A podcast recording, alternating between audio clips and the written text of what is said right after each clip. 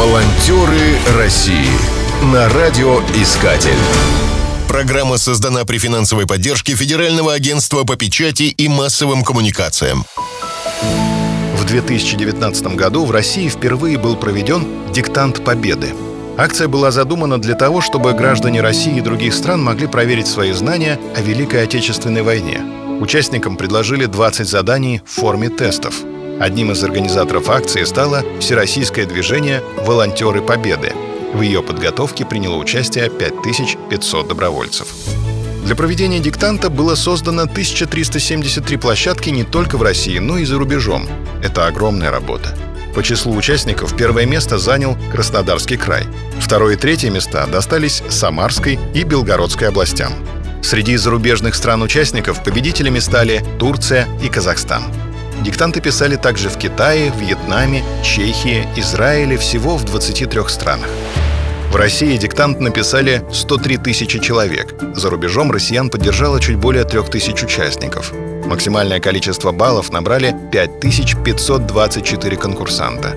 Самому молодому из них было 10 лет, а самому пожилому — 90. Волонтеры России Наивысшую активность продемонстрировали женщины. Их было почти в два раза больше, чем мужчин. Идея проведения необычного диктанта принадлежала Сергею Нарышкину, директору службы внешней разведки Российской Федерации, председателю Российского исторического общества. Великую победу даже сегодня надо защищать от фальсификаторов, мерзавцев самого разного толка. Само понятие «наша великая победа» включает в себя несколько очень важных смыслов и истин – Прежде всего, это горечь о миллионах погибших и искалеченных судеб сограждан и великая гордость за нашу страну и наш народ, который нашел в себе силы сломать и победить систему, основанную на идеях о расовом превосходстве одной нации над всем миром. И это понимание того, что победа, конечно, достигнута ветеранами, участниками Великой Отечественной войны. Но это и победа всех послевоенных поколений, в том числе и нашего поколения. И всех тех, кто будет за нами. Обо всем этом проект «Диктант Победы».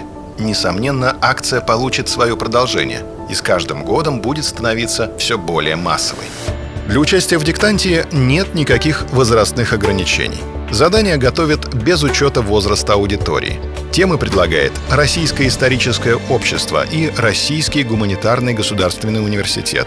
Задания не только разноплановые, но и занимательные. Критерии для победы просты. Максимум правильных ответов при минимуме затраченного времени. Волонтеры Победы не только помогали в организации диктанта, но и сами принимали в нем активное участие. Волонтеры России на радиоискатель. Спешите делать добро.